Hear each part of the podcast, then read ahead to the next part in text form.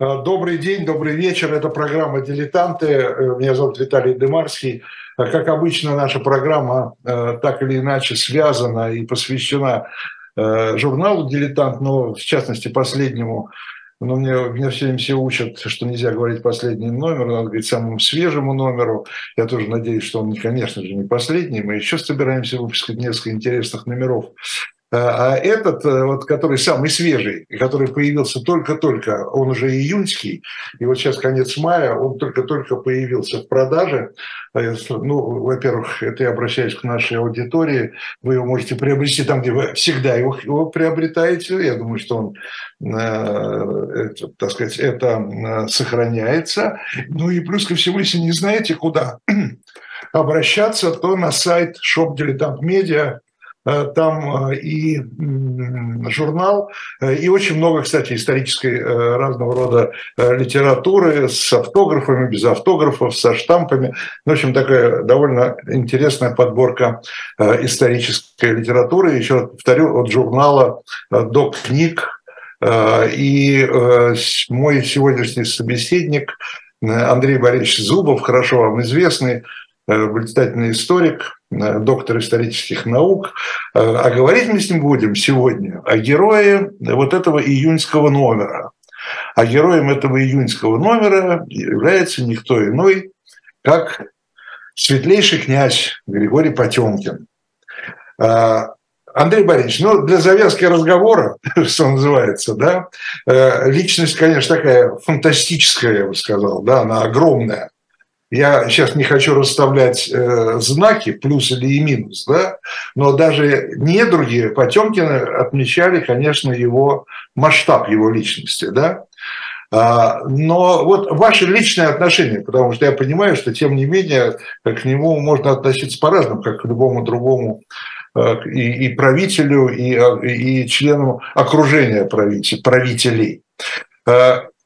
Известно, что он пользовался э, благосклонностью императрицы, э, к нему, в общем-то, и чиновничество э, тогда относилось неплохо, хотя еще, повторю, были и недруги. И в конечном итоге его наградили вот этим титулом светлейшего князя, но кто-то его прозывал князем тьмы в противовес светлейшему, да? Ну вот э, такая общая оценка ваша. Э, что бы вы выбрали?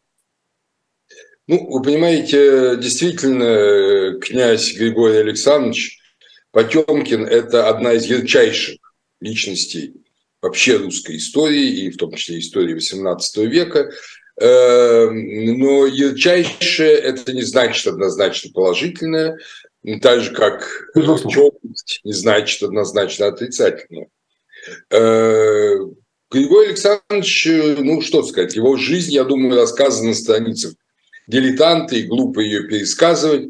Э, он прожил, в общем-то, по нашим нынешним меркам, короткую жизнь. Он умер 52 лет в 91 году.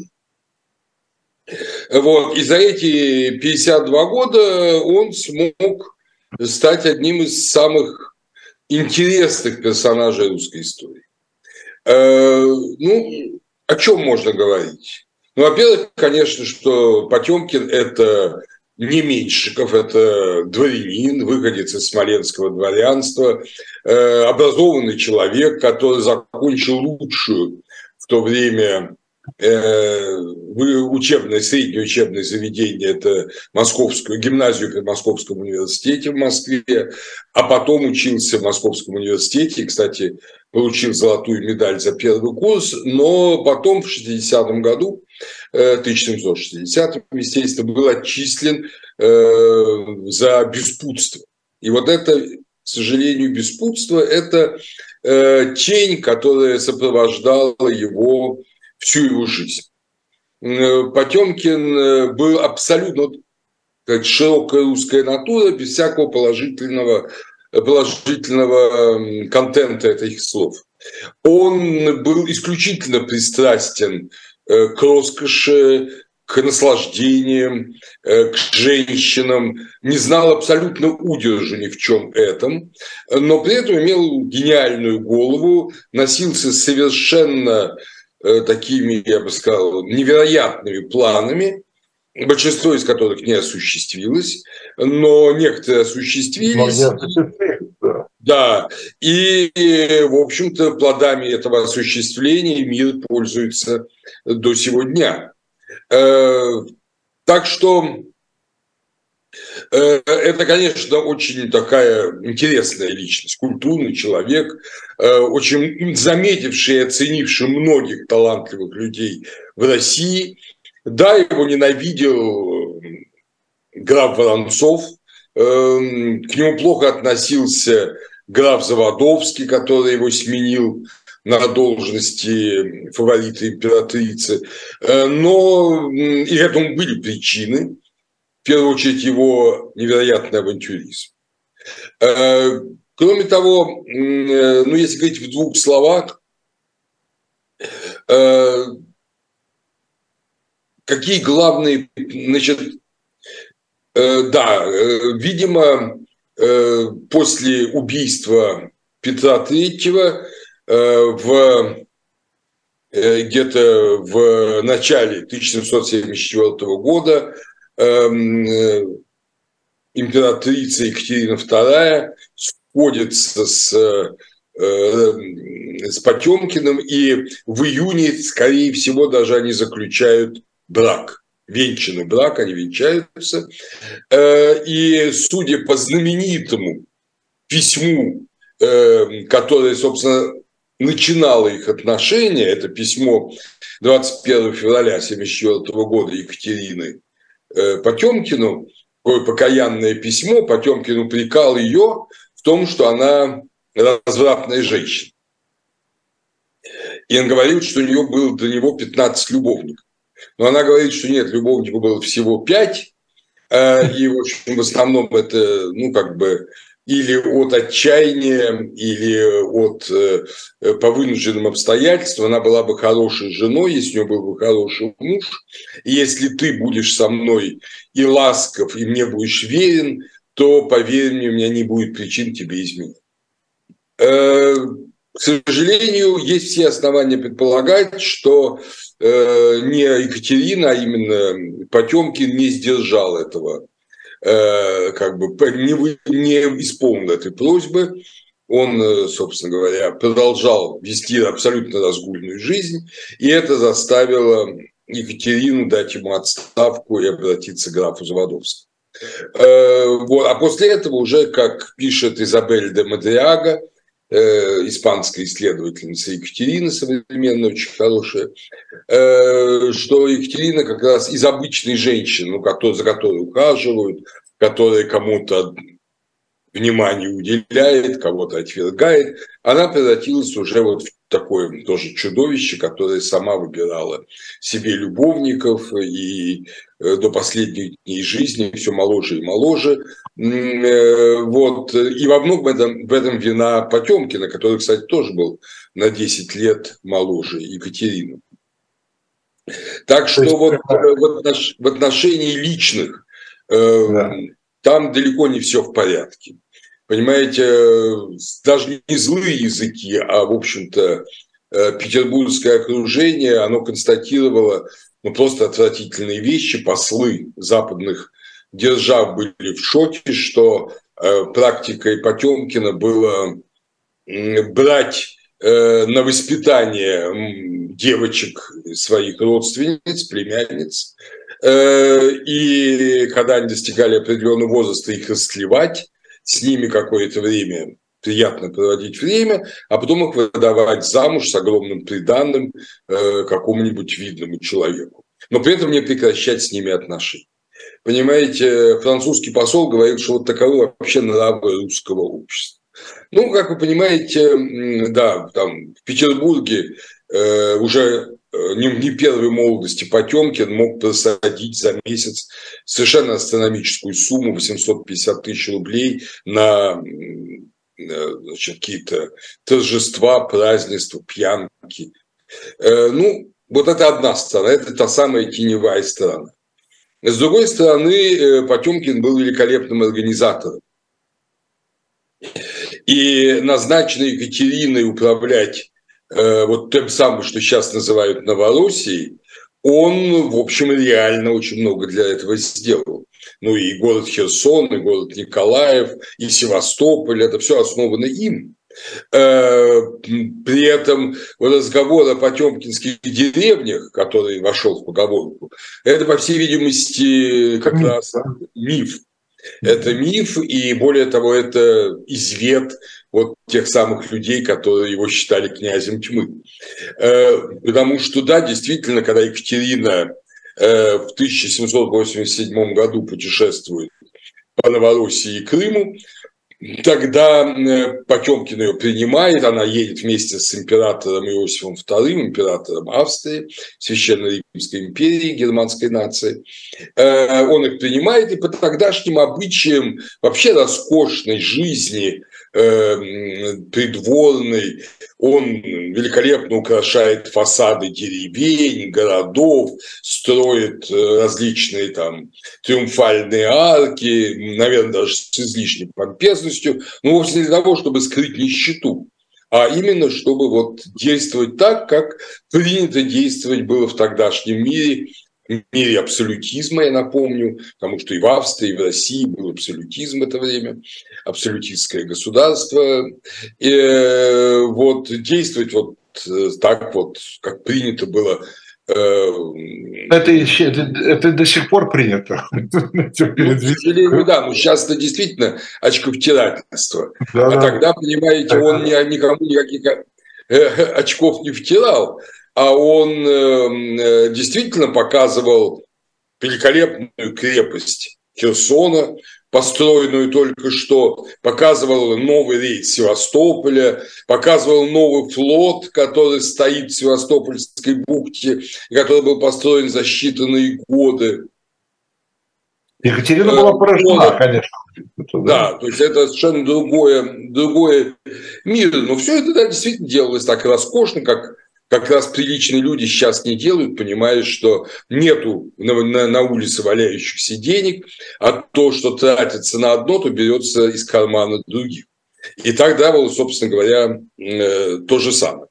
Вот. Можно сказать, что Потемкин э, был э, одержим несколькими амбициознейшими проектами.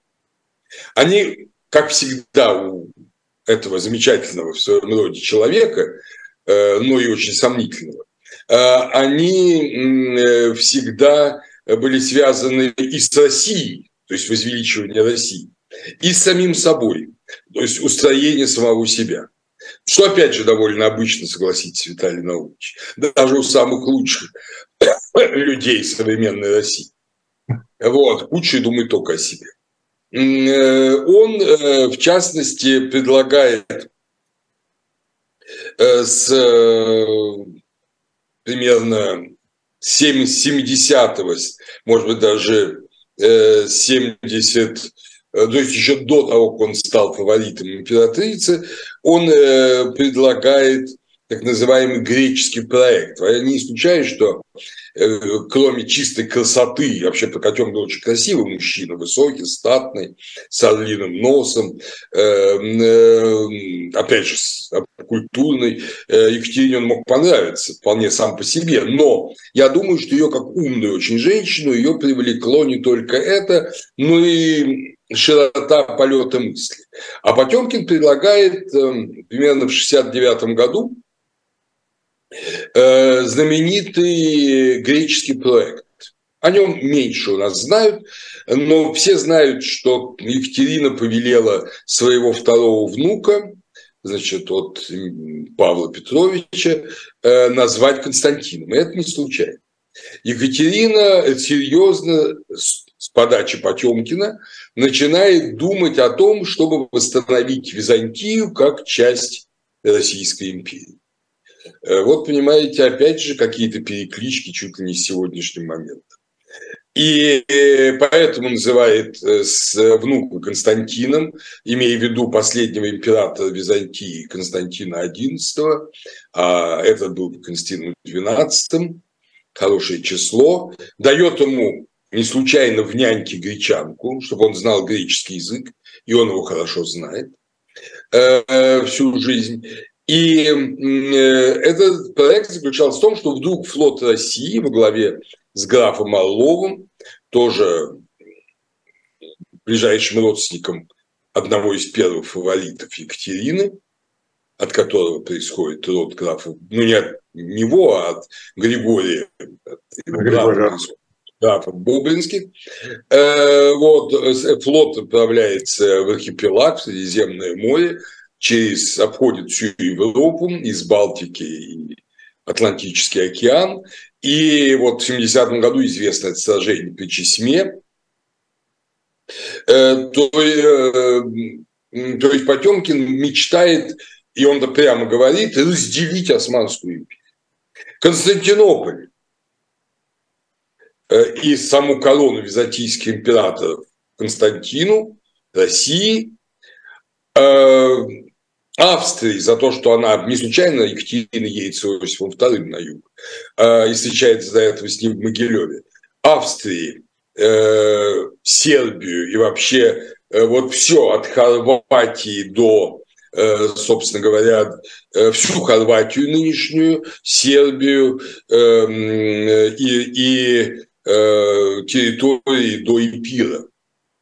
Э, это все передать Австрии. За это Венецию, которая забирается побережье Адриатического моря, передается Пелопонес, Крит и Кипр, а Франции, чтобы она не вмешивалась, а благожелательно относилась к осуществлению этого проекта, э, передается Египет. То есть то, что сделал Наполеон в 1798 году, его египетский поход, это осуществление планов Потемкина, 15-летней э, к тому времени давности.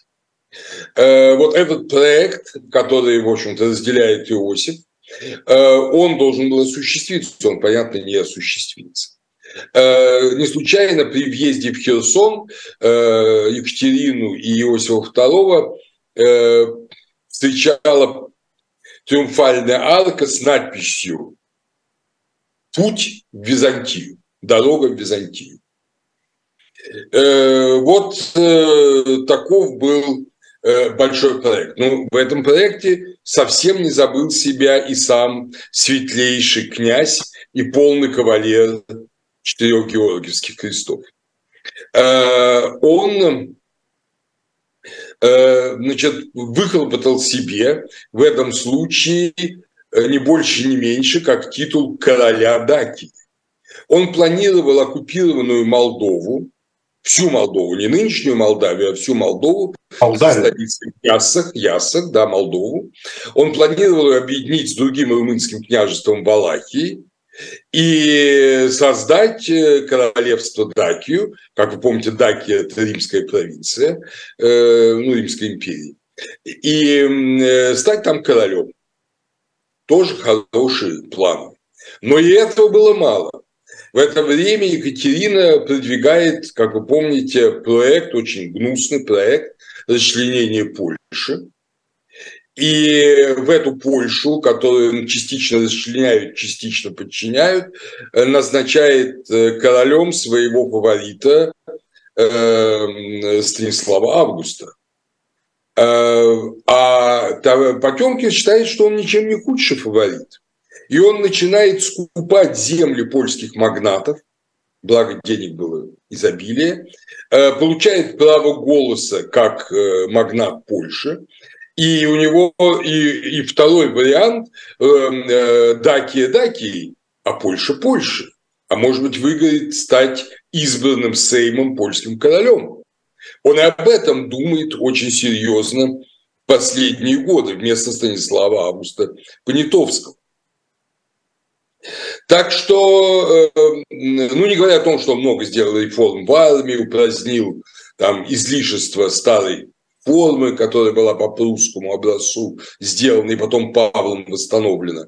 Кстати, Потемкина ненавидел Павел Петрович. Вообще он не, не любил ни одного из фаворитов своей матушки, а любил своего батюшку Петра Третьего.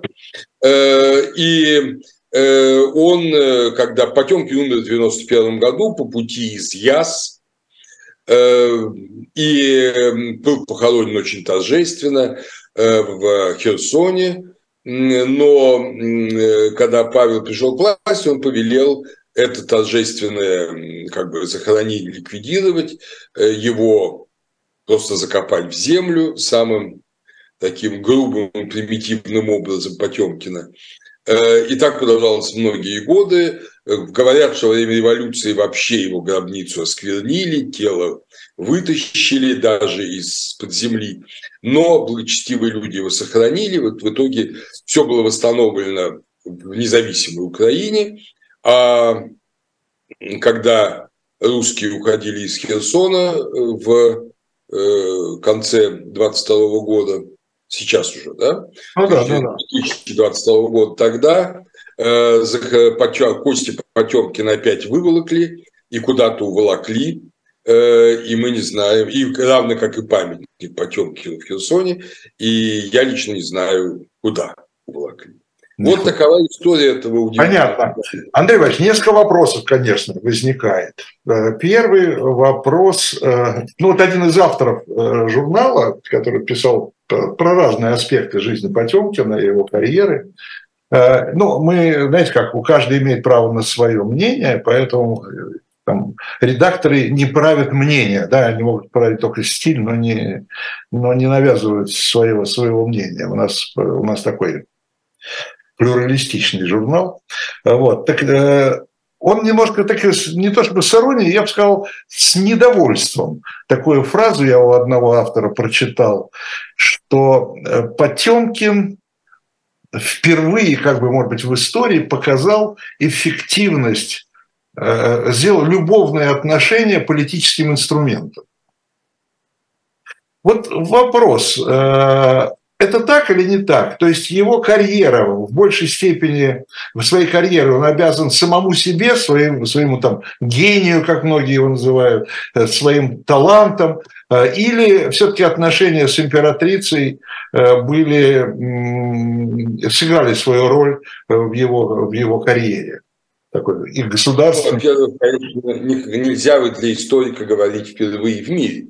Понимаете, любого... Ну, наверное, конечно. Да. Мир мы, мы с вами знаем ну, тысячи примеров. В таком, в таком масштабе. Просто вспоминаю Клеопатру э, и Юлия Цезаря, потом да. Август. Ну, ну, там, может быть, не впервые в мире, но так очень да, в большом масштабе. Да, да, это обычная, это обычная вещь. Но интересно для Екатерины, которую я тоже как бы далеко не во всем ее одобряю, даже более не одобряю, чем одобряю, я должен сказать, что она никогда э, свои личные отношения с мужчинами не переводила в плоскость их политической карьеры. Если она видела, что они мало талантливы, не способны к государственной или военной деятельности, она да, после первых же попыток их отзывала из армии и оставляла или при себе, как иногда говорили, постельной собачкой, или вовсе удаляла. Потемкина, хотя их отношения прекратились очень скоро, граф Заводовский появился уже в 1776 году, в декабре, эм, тем не менее, э, то есть их отношения продолжались ну, максимум два года. Э, и, кстати, возможно, от этого брака происходила дочка. Дочка, да. Дочка, да. Дочка эм, – это, по-моему, Елизавета Тёмкина. Тёмкина. Тёмкина, да. По правилам того времени у внебрачных детей отбирали первый слог, ну, скажем, сын Репнина был Пнин и так далее. Э, вот. Э, так вот, это все очень быстро закончилось, но сейчас опубликовано Э, прекрасная переписка Екатерины и Потемкина в Академии наук, в памятниках, в литературных памятниках, э, и мы видим, что их отношения продолжались, я имею в виду отношения деловые, продолжались до последних дней жизни Потемкина. И когда у Екатерины уже сменилось, наверное, действительно еще 15 любовников, но когда в 91 году Потемкин, ей сообщили, что Потемкин скончался, э, она потеряла сознание, у нее был апоплексический кризис, ей пускали кровь, она писала гриму своему собеседнику и конфиденту, э, что э, вот теперь мне придется полагаться только на себя. Это 91 год. То есть же весьма пожилая императрица и, конечно, опытная. Э, вот она э, до этого полагалась во многом на своего любовника, с которым она рассталась, э, ну сколько, да, уже полтора десятка лет назад, в 76 году. Так что я думаю, что его э, вот эта любовная сила, она э, сыграла небольшую роль. Она его где-то как-то любила. Ну, она все-таки их да? да, любила до конца как женщина, вспоминала его, называла его мой господин великан. То есть это были достаточно трогательные отношения при всем при том. Но это был 18 век, век тотального разврата повсюду. И при французском дворе тоже. Но в России он был какой-то совершенно запредельный. Понимаете, запредельный. И в смысле чисто интимных отношений, в смысле траты денег, и в смысле понукания крепостными. Это было вообще ужасно все. И вот на этом фоне, да, вот э, Потемкин и Екатерина вот такие и отвратительные, и трагические, но в чем-то и величественные фигуры. Поскольку сейчас одна из таких тем очень актуальных – это, естественно, Крым, то, конечно, мы не можем вспомнить и то, что Потемкину как раз именно тогда, в 1987 году, когда было путешествие Екатерины Иосифа II по Новороссии, ему был дан титул Потемкина Таврического. И это было дано именно потому, что Потемкин э, коварно коварно. 1976 э, года, 1776 э, года предпринимал усилия к аннексии Крыма. Аннексия Крыма была тогда у Османской империи. Ну, а Крымское ханство было вассальным от Османской империи. И эта аннексия Крыма не принесла счастья жителям самого Крыма. Никаким ни христианам, которых было меньшинство, ни мусульманам, которых было большинство. Христиан Потемкин выселил вот в Северную Таврию, это там, где сейчас Мелитополь, эм, где был Мариуполь, э, вот э, примерно вот в этот регион. А э, что касается мусульман, то большинство из них, не выдержав новых рабских условий существования, потому что у них была отнята земля, отнята вода, они были переведены в категорию батраков. Э, вот, они мигрировали э, на, на юг через Черное море в Турцию, и лишь небольшая часть осталась в Крыму. Это было, естественно, не в один раз, но эта миграция была очень сильна, после присоединения Крыма. Тем более, что ну, я хочу напомнить, что Крым был, хотя и мусульманским, но таким европеизирующимся государством, эм, значит, э, вот, юго-восточной Европы. И он, возможно, бы стал таким вполне эффективным государством, если бы не был бы завоеван Россией, коварно, обманно, потому что сначала обещали протекторат, потом полностью захватили государство, превратили в губернию. Вот э, здесь роль Потемкина, да, Потемкин был человеком своего времени, но э, я хочу заметить, что э, эта аннексия Крыма, та, та аннексия Крыма, она не была принята практически никем в европейском мире. Не потому, что э, как бы жалели этого территории для России, а потому что аннексия была проведена с нарушением всех принятых тогда норм международного права. И здесь инициатором тоже был Потемкин. По русской привычке он считал, что ну вот захватим, и все будут молчать. Ну, тогда смолчали. Но не всегда так бывает. Ну да, ну да. Ну, да, кстати говоря, вот эта вот видите, развратная жизнь, вот эта вот широкая жизнь, а как к этому относилась и, и какие отношения лично у Потемкина были с церковью? Это тоже хороший вопрос и интересно. Э, как писал, по-моему, французский посол при дворе Екатерины, одной рукой Потемкин может гладить округлости нравящейся ему женщины, а другой при этом истово креститься. Но это во многом соответствует действительности. Хотя, конечно, не надо это понимать слишком буквально. Э, Потемкин все-таки был не чудовищем. Э, но он был, он был верующим человеком. Э, он закончил свою жизнь когда его вынесли из кареты, вот когда он умирал под яссами, э, он осенил себя крестом и сказал, в руки твои, Господи, предаю дух мой, прости меня. Он, как говорили опять же про него, мог с генералами говорить о богословии, а с епископами говорить о военных действиях. То есть это был очень широко образованный человек. Он знал прекрасно и христианское, и православное богословие, и различия э, католического и православного богословия. Он был, безусловно, верующий человек, но из той когорты верующих людей, которые почему-то считали, что Бог им все простит. Э, не знаю, понимаете, я здесь не могу говорить за Бога, э, но мне кажется, что это немножко Э, немножко опрометчивое, слишком смелое суждение.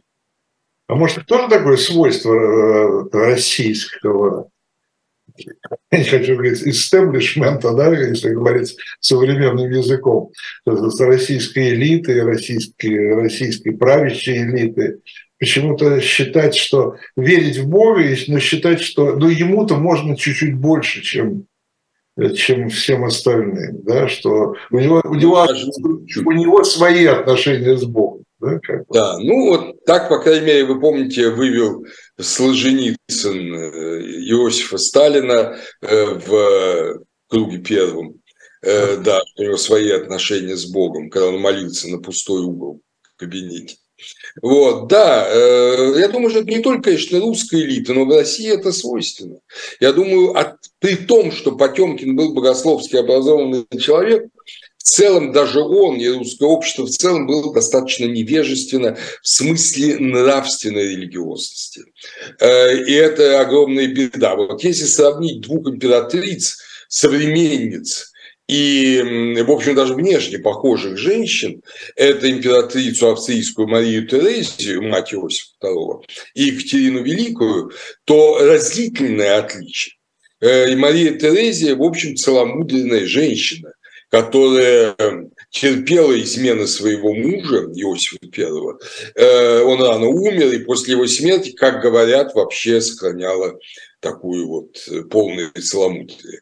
А Екатерина Великая убила своего мужа руками своего брата, своего любовника и меняла любовников, ну, в общем, как, э, не знаю, перчатки, как перчатки.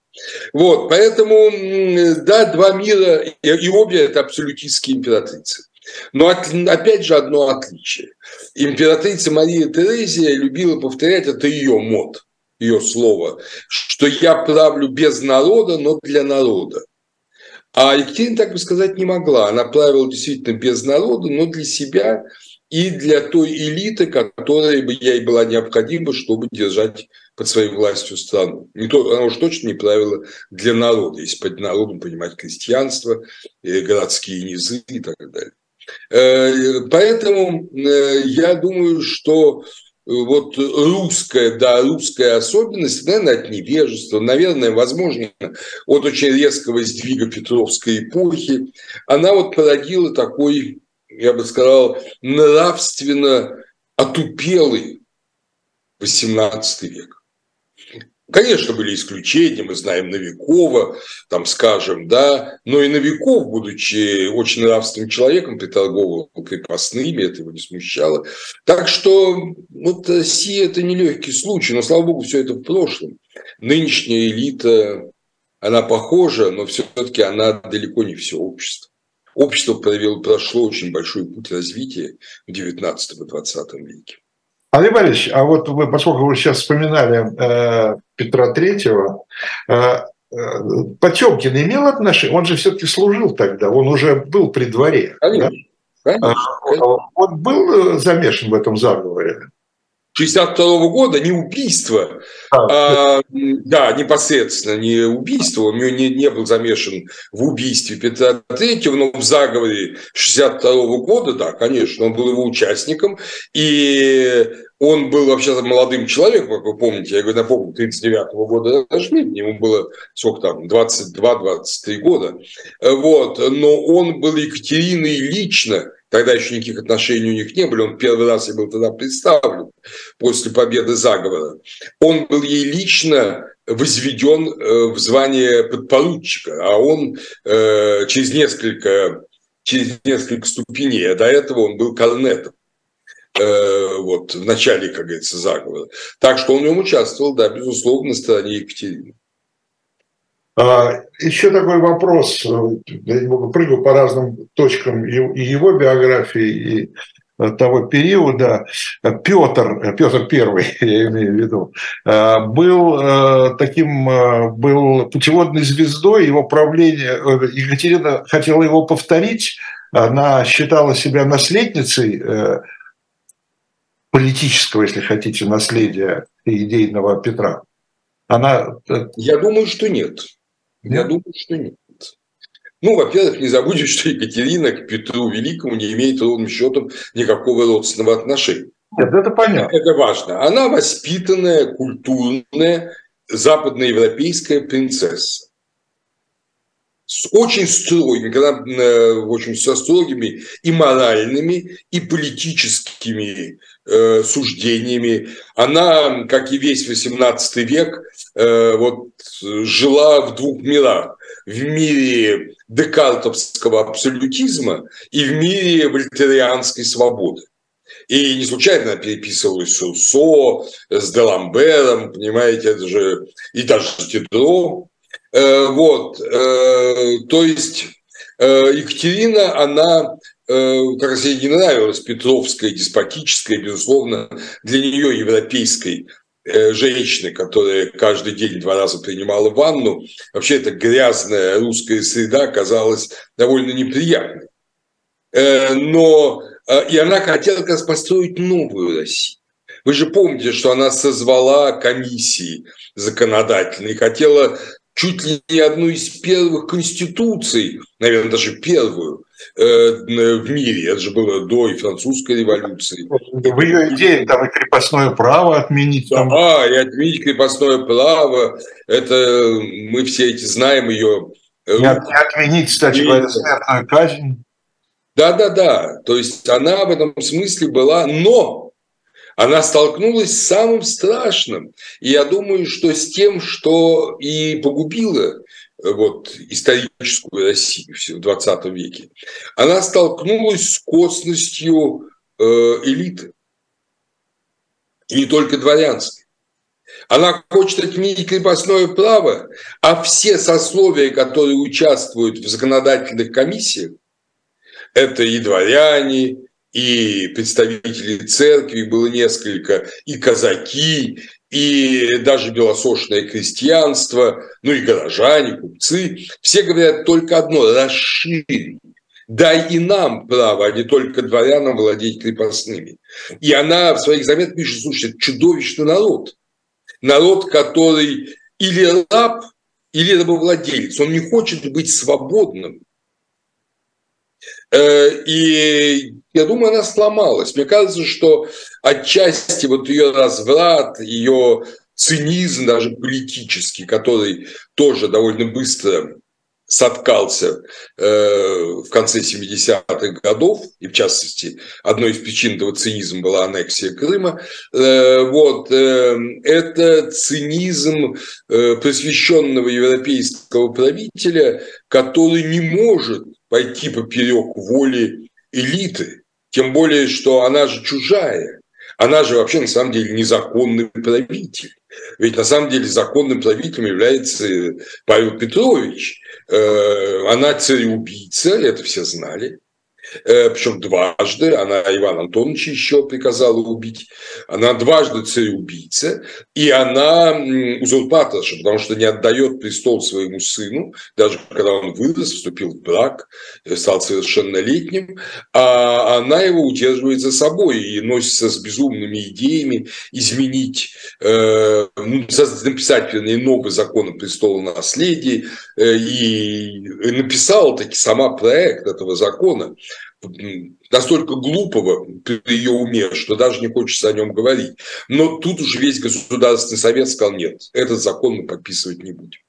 Вот. Э, то есть, на самом деле, и тогда было достаточно людей все-таки с, какой, с каким-то чувством ответственности. Екатерина отстала от этого проекта.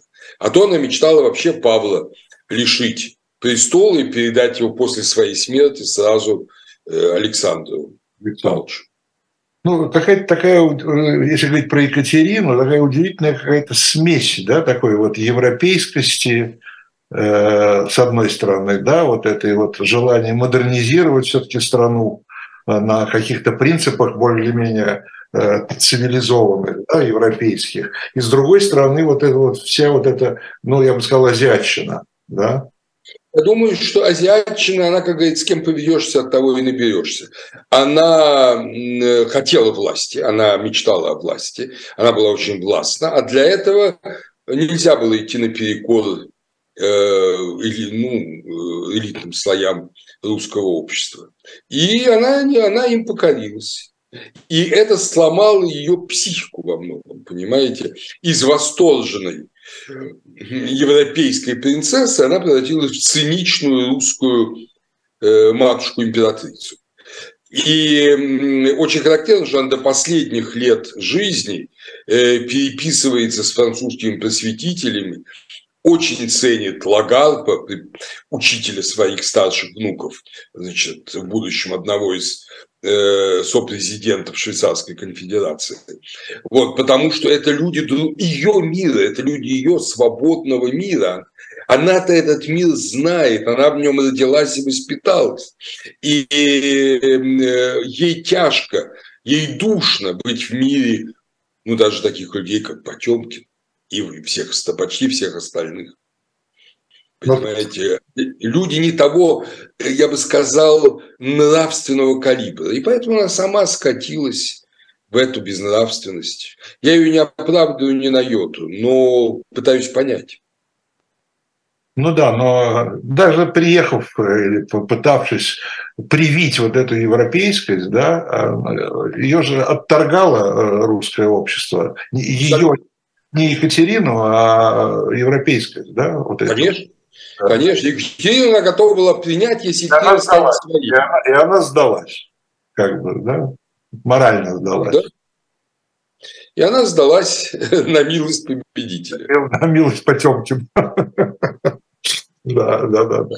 Я не знал, что, оказывается, вот этот вот ее, как вы говорите, ее разврат дальнейший после Потемкина, да, Оказывается, это такое была ревность, это такая была обида на Потемкина. Да? Оказывается, Потемкин ее бросил. То есть она, э, он э, первопричина да, вот этого потом разнузданности, такой. Э, да, вы знаете, я бы наших читателей рекомендовал бы, если мы с вами бы раньше говорили, рекомендовал бы даже опубликовать это в вашем журнале, вот это замечательное письмо февраля 1974 года, очень искреннее, очень личное письмо Екатерины Потемкину, где она предстает любящей, кающейся в своих грехах, причем при этом 45-летняя женщина, понимаете, это не какая-нибудь там девочка, это 45-летняя женщина, опытная, многое понимающая, очень многое, умная.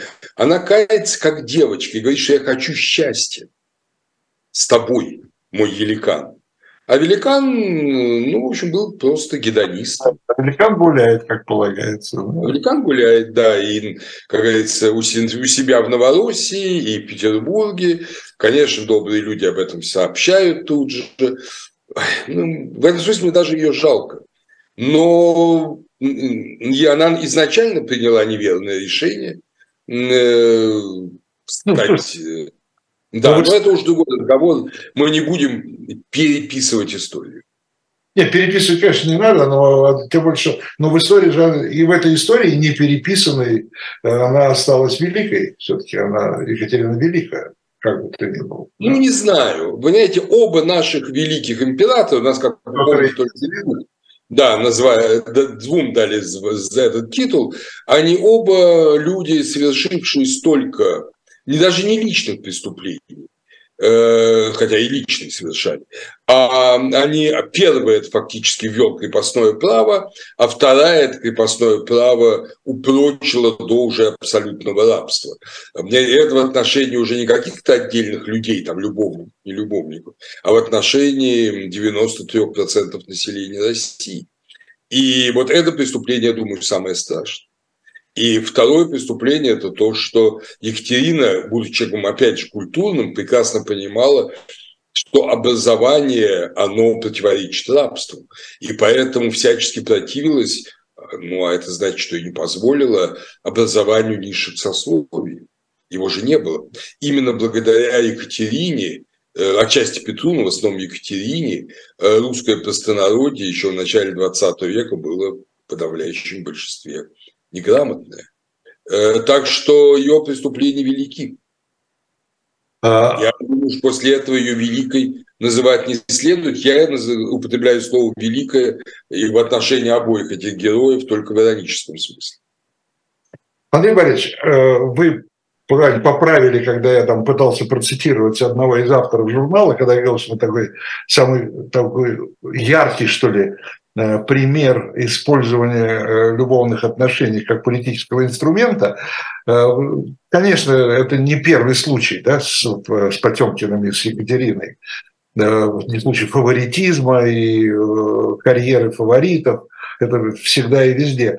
Но не знаю, может быть, я сейчас какой-то такой в голове Э, пытаюсь представить себе, для российской власти, для России это не очень свойственно все-таки, да, такой вот, э, как бы сказать,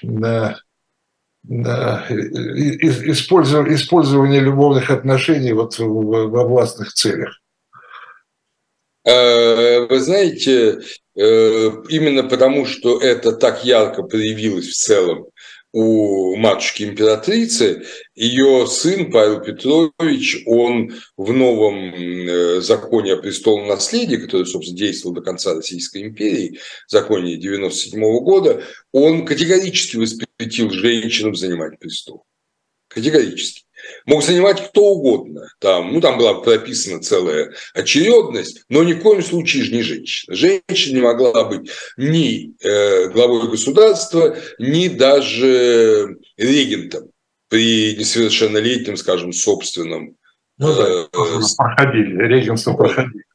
Да, а коли это не могло быть, то, понимаете, э, уже возможности женщин, там, скажем, возлюбленных императоров, они, понятно, были намного меньше, чем возможности мужчин, любовников императрицы. Поэтому, собственно, ничего подобного и не было. И когда мы говорим там о э, тех или иных дамах, э, ну, связанных с Александром I, Николаем I, Александром II, то, конечно, это их личное отношение. А какое это влияние, там, скажем, Э, кто-то из них оказывал на власть, но очень небольшую. Очень это уже, и это уже в открытую осуждалось.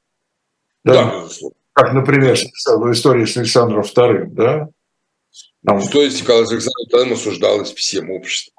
Да. Ну да, да, да. То есть и, и, и обсуждалось, громко осуждалось и обсуждалось. Да, да. Да, поэтому, да, вот так вот я бы сказал. Ну, а на Западе были порядочные императрицы и королевы типа Виктории, которая э, после смерти принца Альберта спалась всю жизнь с его пижамой. Вот, э, в кровати. Понимаете, там, как говорится, и не пролезешь фаворита. Ну, слушайте, смотря при каком дворе. При французском дворе тоже мы знаем, там, Это, да. там тоже погуляли не, не на славу. Но там королев все-таки правящих не было. Понимаете, там были короли. И это несколько меняло ситуацию.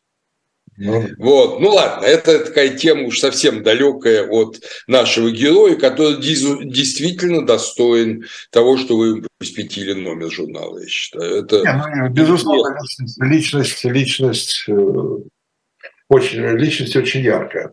Андрей Иванович, не могу вас не спросить, у нас еще остается буквально 5 минут, э, такой актуальный комментарий. А, как я удивляюсь, э, ну что за без, без там, причем там написано, ну правда по-французски, но я думаю, что можно найти человека, который видел, что написано. Это карта, которую э, господин Зуркин показал э, президенту Путину где я... Ну, это, понимаете, история настолько для меня непонятная, и вообще непонятно, почему она проявилась ну, мало ли кто кому чего покажет, даже президент. да. Вот, да, поэтому это все совершенно непонятно. Но, понимаете, у меня дома, в моей, к сожалению, оставленной московской квартире, есть десятки исторических атласов. И я могу показать кому угодно, и вам, и Путину, любую карту, на которой, о, ужас, нет не только Украины, но и России нет. Понимаете, а есть там столько Великая Римская империя, или завоевание Александра Македонского, или походы, не знаю, э, Хио, э, самого Рамзеса II. Ну так что из этого? Из этого ровным счетом ничего не следует. Понимаете, то, что они, два этих человека смотрят на карту там какого она, 17 века, да, на карту 17 века и рассуждают, что на ней нет Украины, ну, помилуйте. Самое интересное, что там есть она. Ну, естественно, и это другой я это объясняю в каких своих старых лекциях, что вообще слово «Украина», оно появилось не со стороны России, а со стороны Польши. Это окраина, восточная окраина польских земель, да. Э, вот. Э, и действительно, как этноним, то есть как название народа, раньше второй половины XVIII века это слово не употребляется, оно употребляется как территориальное. Ну, скажем, была и там Псковская окраина и так далее. Но то, что это вообще стало предметом дискуссии, предметом обсуждений в СМИ, ну, мне кажется, что это, это какая-то глупость. Это какая-то глупость. Вот. это два человека, не последних в нынешней власти, склонившихся над картой 17 века и что-то из нее извлекающих, кроме просто интеллектуального интереса, ну, это совсем уже какой-то курьез. Курьез. Ну, я вам хочу сказать, что история полна курьезов. Правда. К сожалению, Правда. Э, курьез ужасно, когда курьезы трагическими последствиями. Знаете, вот, э, это курьез можно посмеяться, а когда после таких курьезов кровь течет, это становится намного хуже. Да, но я надеюсь, я надеюсь, что, понимаете, эта карта не увеличит потоки крови. Скорее ну, всего, это уже такая, думаю, такая да. глупость, это такая глупость, которая скорее свидетельствует о том, что все остальные аргументы истощились истощились. И осталась только французская карта 17 века. А на ней далеко не уедешь. Хорошие, кстати говоря, там прекрасные были э, картографы у Людовика. Это точно, это точно, да. Спасибо большое. Спасибо, я говорю Андрею Борисовичу э, Зубову. Э, я все, почему-то у меня все Потемкин, да Потемкин, Потемкин, да Потемкин. Э, повторю, июньский номер журнала в продаже. Э, Григорий Потемкин – главный герой, главная тема. Кроме Потемкина много интересного, разные рубрики, как всегда. И читайте, это, ну, завидовать не надо, как в стихах Маяковского читайте журнал, э, интересуйтесь историей, э, приходите на наш YouTube-канал «Дилетанты», ставьте лайки. Кстати, я всегда забываю это говорить, а меня просят наши девушки, чтобы надо всегда говорить, что ставьте лайки. Ставьте лайки, э, это нам поможет. Нам, и нам всем, и аудитории, и нам. И даже Андрей Борисовичу поможет, когда через это посмотрят его блоги, его, э, значит, да, да, да Да, об Зубов.ком и так далее. И так. Зубова, читайте Зубова тоже в интернете, в социальных сетях. Э, Все, до встречи. Всего доброго. Всего доброго. Спасибо, Виталий Наумович. Всего.